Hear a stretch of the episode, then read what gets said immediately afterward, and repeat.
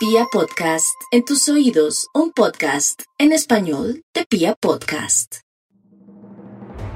El reciente Mundial de Clubes celebrado en Qatar fue sin lugar a dudas histórico. Por primera vez, el equipo que representaba a Sudamérica quedó en el cuarto lugar del certamen. Y con ese fracaso de Palmeiras, Tigres de México se convirtió en el primer club centroamericano en llegar a la final del torneo intercontinental. En cuanto al arbitraje, hay que destacar la presencia pionera de tres mujeres latinas que impartieron justicia en la competencia. Las brasileñas Edina Alves y Neusa Bach, junto con la argentina Mariana de Almeida. Sin embargo, la épica de estas juezas fue empañada en la ceremonia de condecoración por el presidente del Comité Olímpico Catarí, Joan Bin Ahmad Al-Thani, miembro de la dinastía gobernante, quien aparentemente, escudado en sus tradiciones culturales, no les ofreció ningún gesto amistoso. Esa imagen, dejándolas pasar de largo, caló en el debate público y se sumó a todas las críticas en materia de derechos humanos y corrupción que ha tenido a la Copa de Qatar 2022 dentro de todo un entredicho moral. Por eso, en el episodio de hoy decidimos hacer un recuento de las grandes polémicas que rodean la próxima cita mundialista. Con ustedes, las manchas de Qatar. Bienvenidos.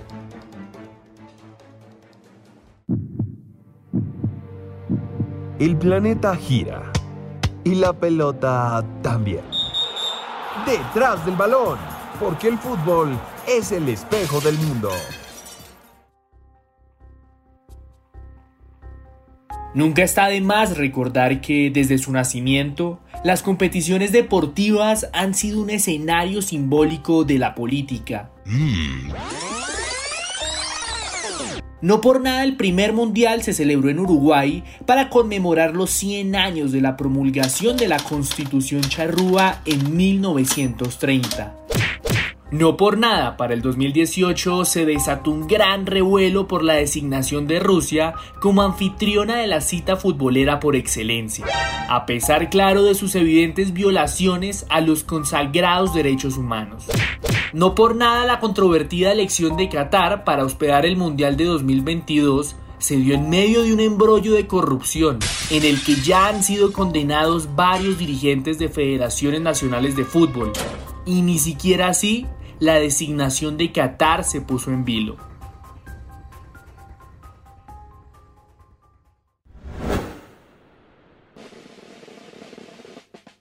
Desde finales del siglo XX, el joven Estado de Qatar ha sido señalado por violación de derechos humanos, patrocinio de grupos terroristas y serios actos de corrupción. Por eso, gracias a la bonanza de sus riquezas petrolíferas, el Emirato ha hecho todo lo posible por proyectar una imagen favorable al mundo desde distintas aristas. Por ejemplo, en cuanto a los medios de comunicación, la popular cadena de noticias Al Jazeera es propiedad de la dinastía Al Thani, que siempre ha gobernado Qatar. Además, la reconocida cadena de transmisiones deportivas Bain Media, que destaca por tener los derechos de transmisión de las grandes competiciones deportivas, es propiedad también de los jeques gobernantes. De ahí que todo el entramado que derivó en su nombramiento como anfitrión del Mundial de 2022 sea tan solo la cereza de un pastel que se viene cocinando de tiempo atrás, cuando Qatar decidió inmiscuirse en el mapa del fútbol global.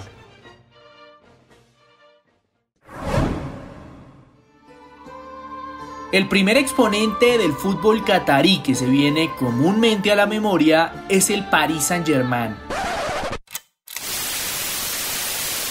La mesa servida para Mbappé, golazo. ¡Golazo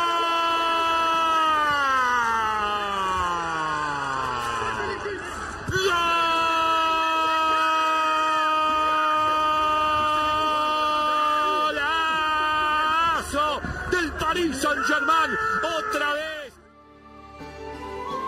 El club francés que ha sido investigado permanentemente por jugar en los límites del fair play financiero es propiedad de Qatar y funciona como una especie de satélite del Emirato en Europa.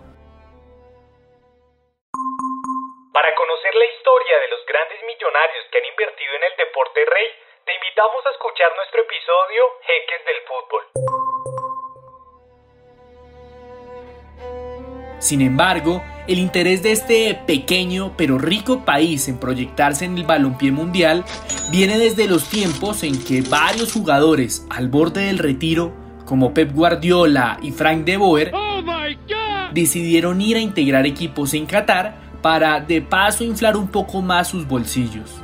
Por eso hoy nos sorprende que hombres como Xavi, el eterno culé que hoy dirige al equipo árabe donde se retiró, estén tan enamorados del país.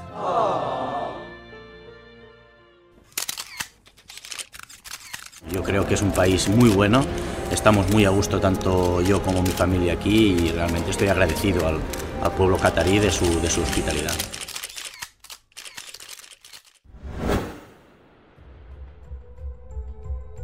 En los últimos años, la política exterior de Qatar ha estado bien entremezclada con el fútbol. Hace un par de semanas, el Emirato logró concretar su salida de un severo aislamiento regional que duró más de cuatro años y fue propiciado por sus vecinos más cercanos. En medio de ese bloqueo, en el cual estaban prohibidos los vuelos desde y hacia Qatar, la selección del joven Emirato logró su primer título en la Copa de Asia de 2019. Lo más curioso de ese primer campeonato conseguido es que la final fue disputada en suelo de Emiratos Árabes Unidos, uno de los grandes promotores de su aislamiento y cuya selección derrotó en semifinales. ¿Que si el fútbol es la continuación de la política por otros medios? Sí, señor.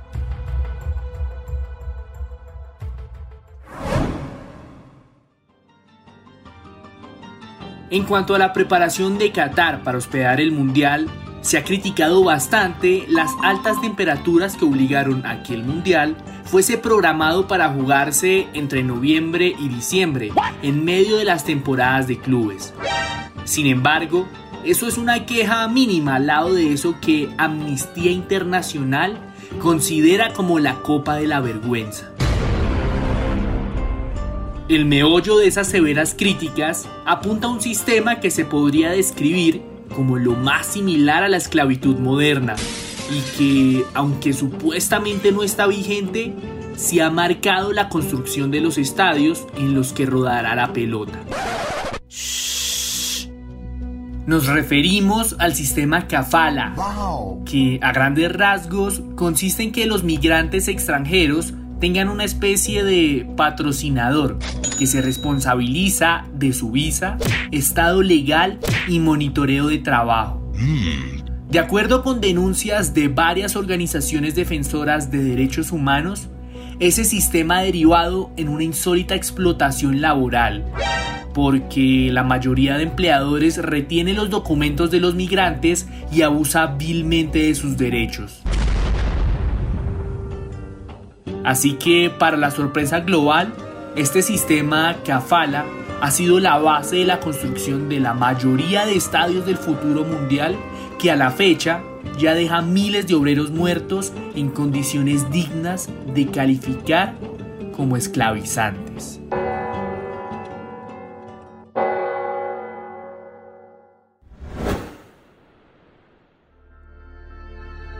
En los últimos meses, Qatar ha hecho una serie de reformas para mejorar su imagen internacional de cara al Mundial del próximo año.